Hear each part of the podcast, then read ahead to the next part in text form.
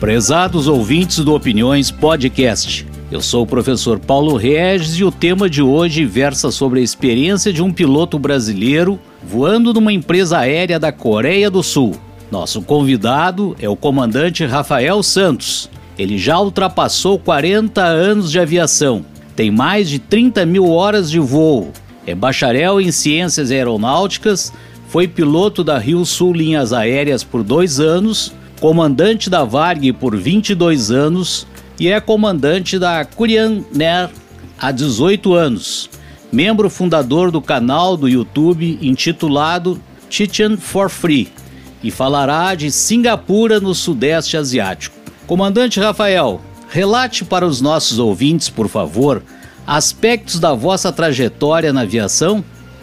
Professor Paulo uh, e a todos que nos acompanham aqui no Opiniões Podcast, eu vou utilizar uma frase para iniciar. É, Buenas e me espalho, como diz nosso querido Capitão Rodrigo, homenageando a todos vocês aí do Rio Grande do Sul, aquele abraço à distância. Como o professor sabe, eu tenho família aí do Sul, portanto, me é muito caro poder falar.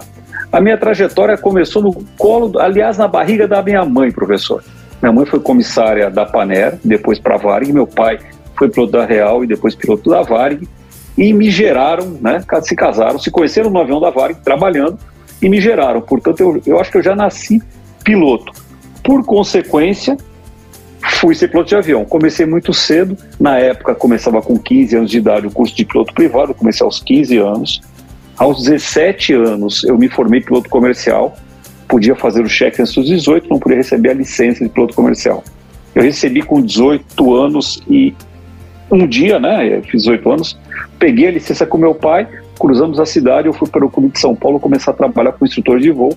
Tinha a oportunidade de poder funcionar no Clube de São Paulo, período, período muito curto. De lá fui chamado logo na sequência para a Varg. A Varg me emprestou para Rio Sul por dois anos. Depois eu voltei para a Varg e fiz a minha carreira na Varg. Tanto na parte do voo, eu trabalhei bastante tempo na parte administrativa também, na parte de treinamento, de fatores humanos, fui gerente dessas áreas, fui assistente de frota, eu tive uma experiência bastante grande. É, a gente chama no escritório, né, sentado atrás da mesa. Quando a Varig começou a piorar em 2006, eu saí de licença, vim para a Coreia por opção, eu e um colega meu de turma, e fiquei por aqui, estou por aqui até hoje. Vim para passar seis meses, estou 18 anos já, professor. Muito bem. É, comandante Rafael, qual é a, a experiência de ser um piloto expatriado?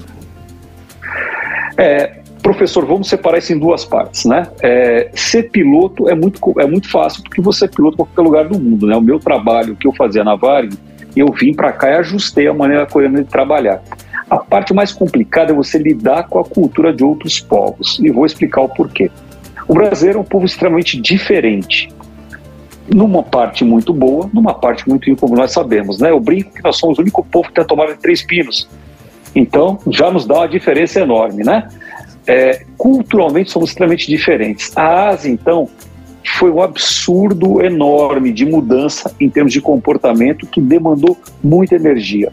Não na parte de voo, na parte de entender como funciona a cabeça, como funciona o mundo fora do Brasil. A primeira, o primeiro senão que eu encontrei é que na Varig eu era um e aqui eu vim ser mais um.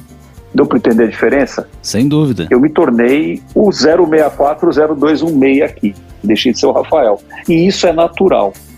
A segunda coisa, eu vim trabalhar num país onde o trabalho é o fundamento e o estudo também, né, é o fundamento que levantaram o país. Eu trabalho num país muito rico, deixou a Coreia na situação que está hoje em dia.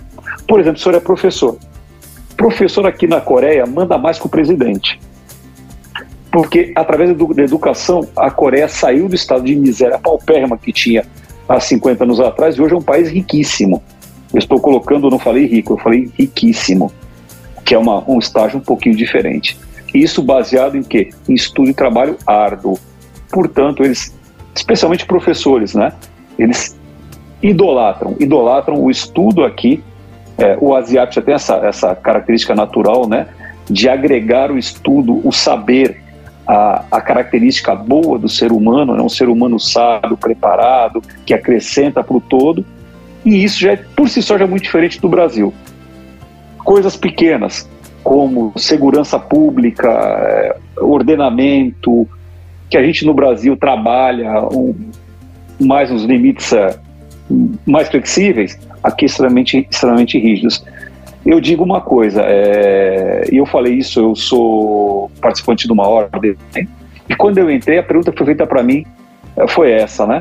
Se eu, naquele momento, momento da minha vida, tinha algo para aprender ainda, e eu estava entrando na Corina.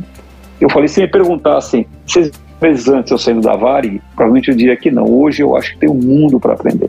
É uma, é uma vivência muito rica, muito rica, e, e abre para a gente profissionalmente um mundo enorme, né? É, deixa eu ver, eu estou em Singapura, né? Semana passada estávamos juntos em Porto Alegre. Na semana que eu volto de Singapura, vou para os Estados Unidos. Volto para cá, vou para a China. É, depois, logo na sequência, faço simulador de treinamentos e volto para o Brasil.